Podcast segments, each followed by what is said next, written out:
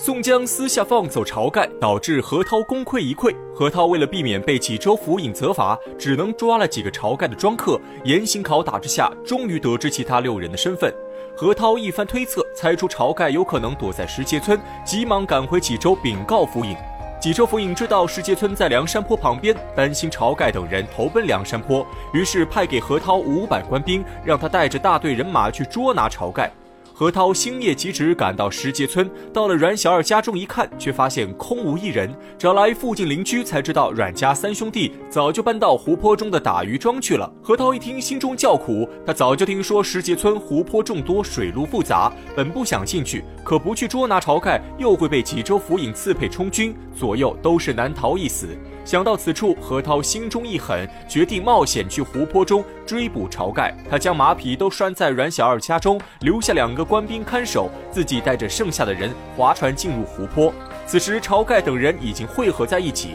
听说何涛带领兵马来抓捕他们，阮家三兄弟个个摩拳擦掌，要在湖泊中给对方一个深刻教训。晁盖当机立断，让吴用和刘唐带着家眷和钱财先去李家道口等待。他和公孙胜要帮助阮家三兄弟退敌。众人皆无异议，各自分头行事。此时的何涛还不知道，他的一只脚已经踏入鬼门关。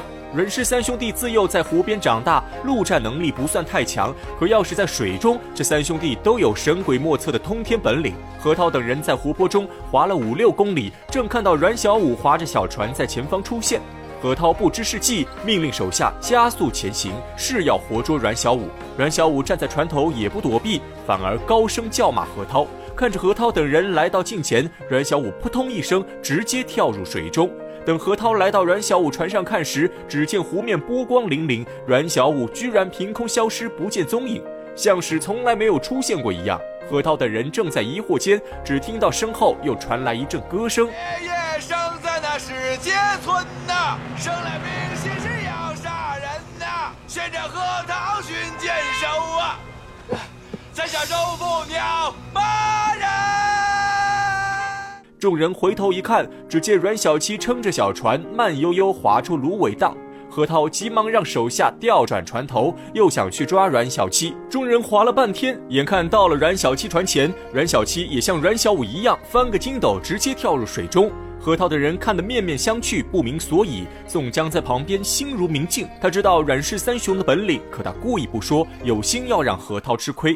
何涛知道阮小五和阮小七都潜伏在水中，便命令官兵下水捉人。不料何涛手下还没行动，阮家三兄弟已经先行出手。他们三人在水中如蛟龙游动，带着几个水性好的庄客，偷偷潜到何涛等人的船下。众人扒住船底，左右晃动，何涛和手下官兵被晃得站立不稳，纷纷跌落水中。众人在水中挣扎片刻，全都消失不见。眨眼间，整片湖泊恢复平静，只剩下宋江一人站在船上。宋江看出是阮氏三雄作怪，急忙出声让他们手下留情，不能杀掉何涛，否则他也会被连累。宋江话音刚落，旁边芦苇荡中又划出两艘小船，上面站着的正是晁盖等人。此时何涛也被阮氏三兄弟从水中提出，扔在船上，而何涛手下官兵全被阮氏三兄弟杀死在湖中。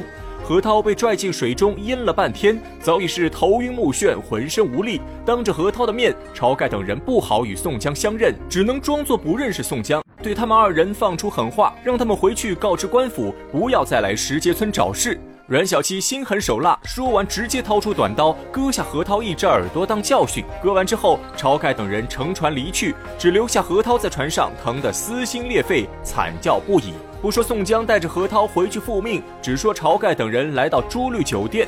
朱绿早就听过晁盖大名，又知道晁盖等人劫了生辰纲，朱绿更是佩服得五体投地，热情接待众人。得知晁盖想上梁山坡入伙后，朱绿大喜过望，让小喽啰禀告过王伦，带着晁盖等人前往梁山坡。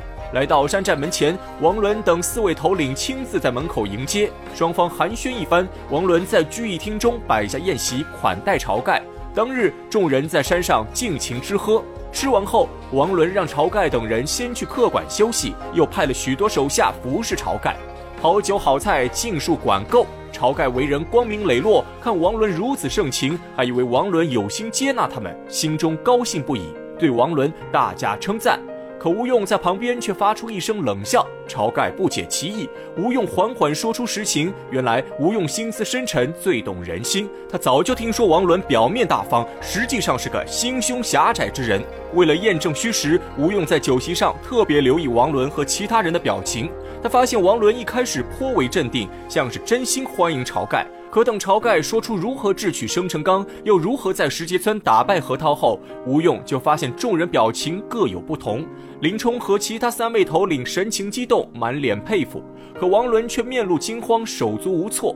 吴用略一思考，已经猜出王伦心思。王伦胆小怕事，看晁盖等人犯下如此弥天大罪，担心会受到牵连。再加上他看晁盖等人武艺高强，兄弟同心，又怕他们会抢走自己地位，因此神色惊慌。不得不说，吴用对人心的把握确实高明，从王伦的神色间，已将王伦心思猜得明明白白。而且吴用顺势猜出王伦不会真心收留他们，现在只是权宜之计，先把他们稳住，过不了几天肯定会让他们离开。此时阮氏三兄弟也出声附和吴用。晁盖一听才知道自己错看了王伦，可他现在无路可去，如果王伦不收留他们，晁盖也不知道该带着众人投奔哪里。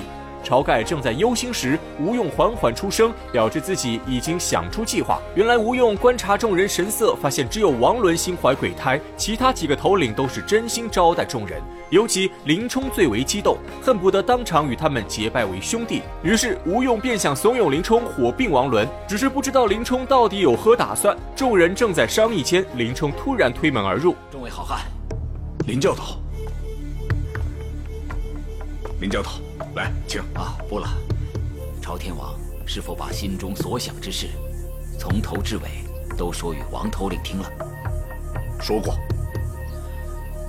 那王头领是否闷了半晌，故作踌躇，虚作应答？正是。啊，好，那我就不打搅诸位吃酒了，咱们晚些再会。嗯。林冲问完话后，匆匆离去。晁盖一脸茫然，公孙胜和吴用却都猜出林冲心思，个个面露微笑。林冲回屋后沉思良久，他回顾自己生平，先是无端被高俅迫害，落得妻离子散，自配沧州，好不容易捡回性命，逃到梁山，却又被王伦处处刁难，遭受排挤。今日他看到晁盖等人侠肝义胆，行事自由洒脱，无所畏惧，已有了仰慕之心，希望能留下晁盖等人。可林冲也清楚王伦为人，知道王伦小肚鸡肠，可能不会留下晁盖。想到此处，林冲心中已有决定。当天晚上，林冲孤身一人再次去见晁盖，为白天的失礼行为道歉。他告诉他们王伦的为人，吴用听后立刻使出欲擒故纵之计，假装要和晁盖等人离开梁山。林冲见状，心中大急，起身拦下晁盖，告诉晁盖自己已经做好准备，先看明天王伦表现如何。如果王伦肯留下他们，自然皆大欢喜；如果王伦一意孤行，要把他们赶出梁山，那一切都交给自己处理。此言一出，正中吴用下怀。送走林冲后，吴用与晁盖等人商议。他看出明天必有一场争斗，提前安排众人，让他们到时候看自己的信号行事。众人纷纷答应。次日，王伦邀请晁盖等人去南山水寨赴宴。王伦初时故作大方，酒过三巡后，王伦露出真面目，再次使出先前对付林冲的方法，让小喽啰拖出一盘白银，借口自己山寨太小，让晁盖等人另投他处。晁盖听后，二话不说，直接将白银退还给王伦，带着吴用等人起身就走。此时，林冲在一旁听得怒火攻心。眼看晁盖等人离开水亭，林冲狂饮一碗酒后，再也忍不住了，出声责问王伦：“哼，我前番上山之时，你也是推诿梁少房妻。今天朝天王和众豪杰上山，你也一样这样说辞，是何道理？”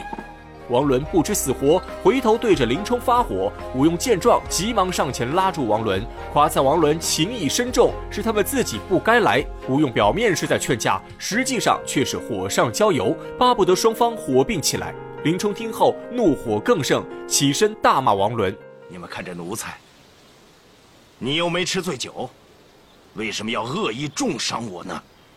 难道你不分上下了吗？上下？”你这个落地穷儒，胸无点墨，怎做得了这山寨之主？王伦被骂得心头火起，拔出佩剑就要动手教训林冲。此时吴用眼看时机已到，手掌轻抚胡须，这正是先前约定的暗号。晁盖等人一拥而上，假意进去水亭劝架。阮氏三雄却分别拦住朱贵、宋万和杜迁三位头领，不让他们上前相助。王伦与林冲交手几招，被林冲一脚踢翻在地，口中鲜血狂涌。杜迁和宋万有心要上前拉架，却被阮氏三雄牢牢按住。事到如今，王伦才知自己大祸临头，反而镇定下来。杀了我，你敢吗？到了今天这个份上，我林冲还有什么不敢？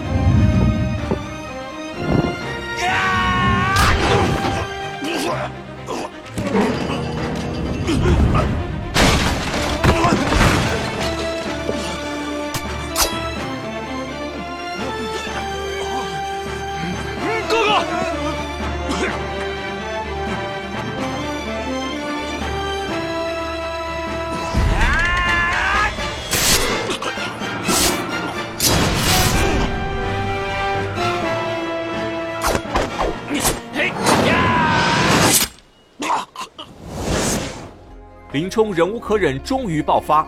他双眼泛红，如同一头凶恶野兽，将王伦当场斩杀。这便是林冲水寨大并火，晁盖梁山小夺坡的故事。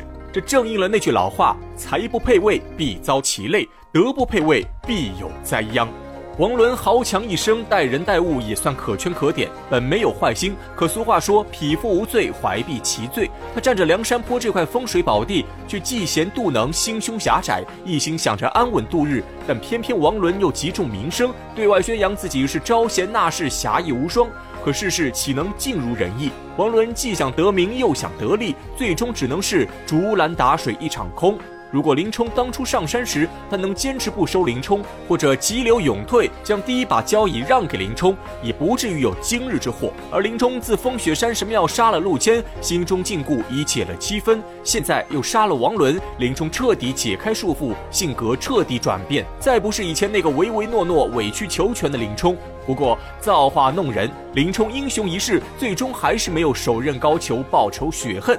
从这一点来看，林冲终究还是一头被束缚的猛虎，即使挣脱锁链，还是无法纵横山野，逍遥洒脱。